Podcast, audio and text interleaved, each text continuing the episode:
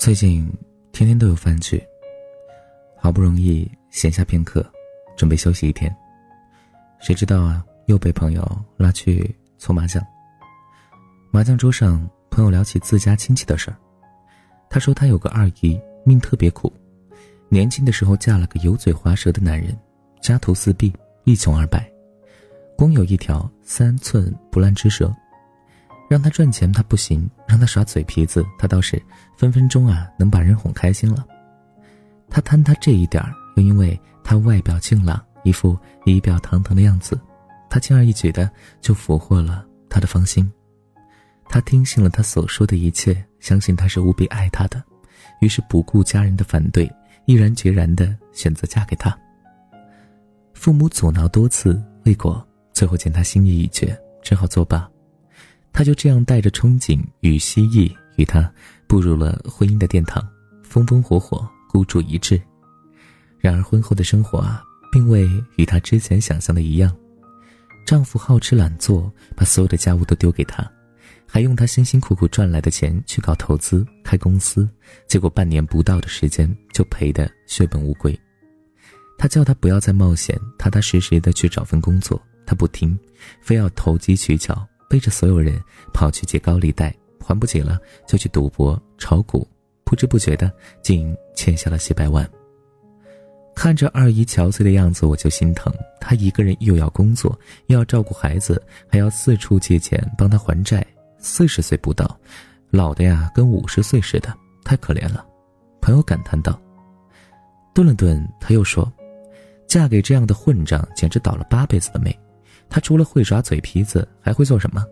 我二姨当初真是瞎了眼，嫁了这样的男人。听朋友说完，我们几个都义愤填膺。闺蜜说：“这种人渣，人人得而诛之。嫁给他是想过好日子的，给不了女人优质的生活，那你起码得安稳吧？安稳安稳不了，还要拖累老婆孩子，这样的男人根本不配做丈夫，更不配做父亲。”另一个朋友说。你二姨就是信错了他，真爱一个人哪会是这样啊？他完全只顾着自己高兴，一点责任感都没有。要我说，不如离婚算了。朋友的二姨让我不禁想起自己的一位亲戚，她的婚姻呢也很惨烈，她甚至比朋友的二姨更加不幸，因为她的丈夫既没钱又花心，儿子刚刚呱呱坠地，丈夫就有了外遇，亲戚得知后啊，一整个月子都在哭。还以至于落下了终生的毛病，眼睛只要吹到风就会干涩流眼泪，不能疲劳过度，不然就会视线模糊。丈夫出轨后，她一个人将儿子抚养长大。在儿子两岁的时候，丈夫的生意经营失败，债主啊找不到他本人，就从外地追到他家，在他家门口堵他，一堵就是一整天，还在门缝里啊这个塞这个威胁恐恐吓信。为了躲避债主，亲戚啊曾经风餐露宿的无家可归，最落魄的时候，跟儿子挤在一个十平米大小的车库里，一个礼拜只敢出去一次。印象中，他一直是以泪洗面，偶尔来我家做客，没说几句，眼泪便会簌簌的往下掉，让人呢看了心里怪难受的。虽然那个时候我年纪尚小，不懂得男欢女爱。但我能够明显的感觉到他的痛苦，那是一种爱恨交织的痛与怨。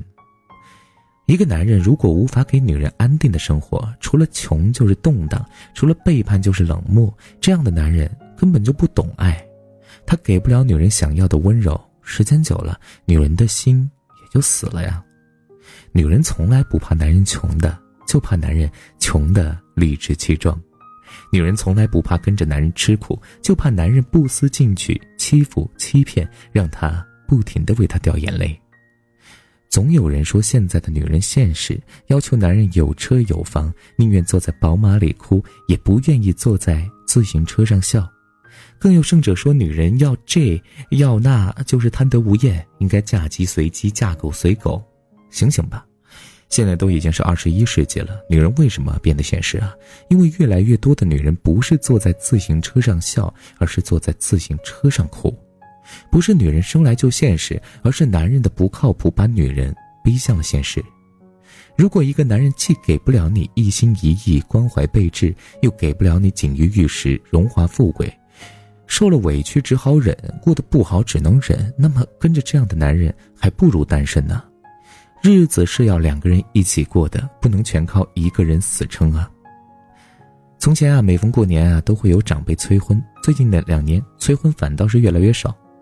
究其原因呢，是身边的大多女性婚姻不幸，年轻的时候仓促的把婚事办了，还没有彻底的看清一个人就轻信了对方，等到相处久了，华丽的谎言被逐个击破，看镜子里自己花容已残，徒留啊懊悔与空恨。所以在婚姻面前，还是不要太草率了吧，给自己多一点的时间，去真真正正的了解一个人，看清楚对方的品性。路遥知马力。日久见人心，要知道，真爱你的男人不会不负责任，不会啊宽以待己，严以待人的，不会将婚姻当作是一场游戏、一次交易，或是一个任务。他会想着如何成为妻子的依靠，如何替子女创造一个良好的成长环境，如何学做一个好丈夫、好父亲，而不是心安理得的让你和孩子都坐在自行车后座上哭。真爱你的男人一定会努力让你坐在宝马车里笑的，即使这个目标在短时间之内无法实现，他也会用一辈子的时间去完成。只有真爱你的男人才值得你为他生儿育女，也只有脚踏实地、勤勤恳恳的男人才值得女人将自己的下半生托付给他。愿你啊，能遇到这样的男人。起自己的宽容，情愿放逐每条背叛的线索。沉着喧闹的震耳欲聋，嘲笑我永远的词穷。我会庆祝自己的堕落，放任爱情恶性循环的作弄。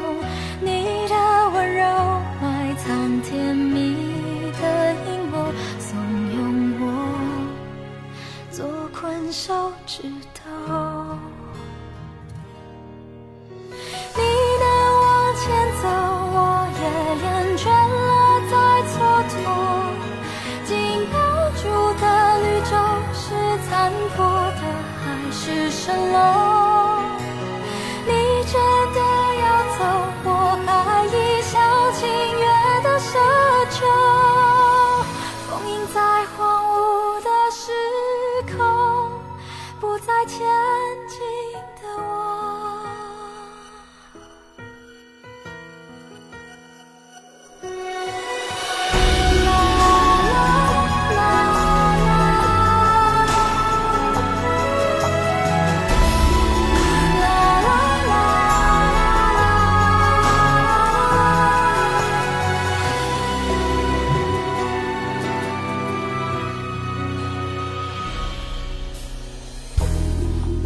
心疼自己。